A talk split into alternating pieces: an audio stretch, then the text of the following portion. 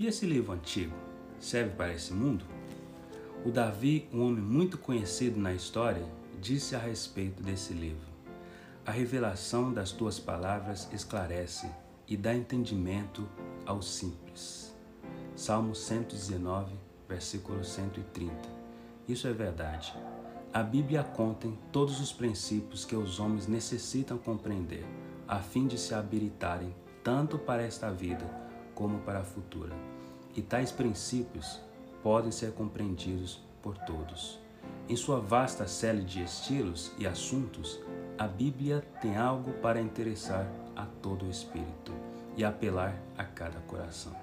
Encontram-se em suas páginas as mais antigas histórias, as mais fiéis biografias, princípios governamentais para a direção de Estado, para a direção do lar. Princípios estes que a sabedoria humana jamais igualou. Contem a mais profunda filosofia, a poesia mais doce e sublime, mais apaixonada e patética. Não há nada mais adequado para fortalecer o intelecto do que o estudo da Bíblia. Já pensou? Se a palavra de Deus fosse estudada como deveria ser, os homens teriam uma largueza de vistas e uma nobreza de caráter que raramente se vê nestes tempos. Teríamos homens muito mais inteligentes, e, em cima de todo, amando a Deus e ao seu próximo de verdade. Isso é porque, maior ainda, é o poder da Bíblia no desenvolvimento da natureza espiritual.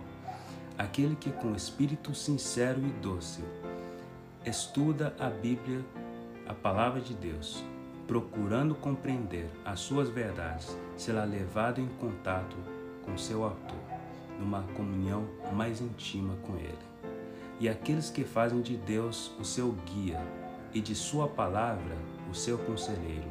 A palavra de Deus será de fato uma luz para seus pés e uma lâmpada para seu caminho, em todas as situações da vida, em todas as decisões importantes.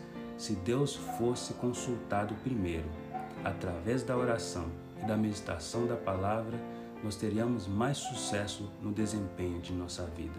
Você vai ver, o tema central da Bíblia, o tema em redor do qual giram todos os outros no livro, é o plano da redenção, a restauração da imagem de Deus na alma humana.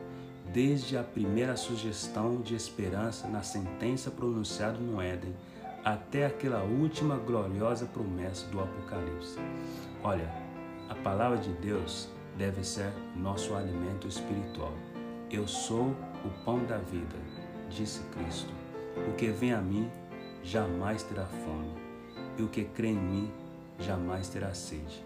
João 6:35.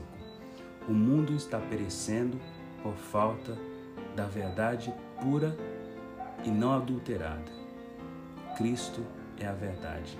A religião verdadeira é incorporada na, na palavra de Deus e consiste em estar sob a orientação do santo em pensamento, palavra e ação. Aquele que é o caminho, a verdade e a vida, toma o pesquisador humilde, diligente e sincero e disse: segue-me. Ele o conduz no caminho estreito, à santidade e ao céu. Todos os que decidem seguir inteiramente ao Senhor serão guiados no caminho real.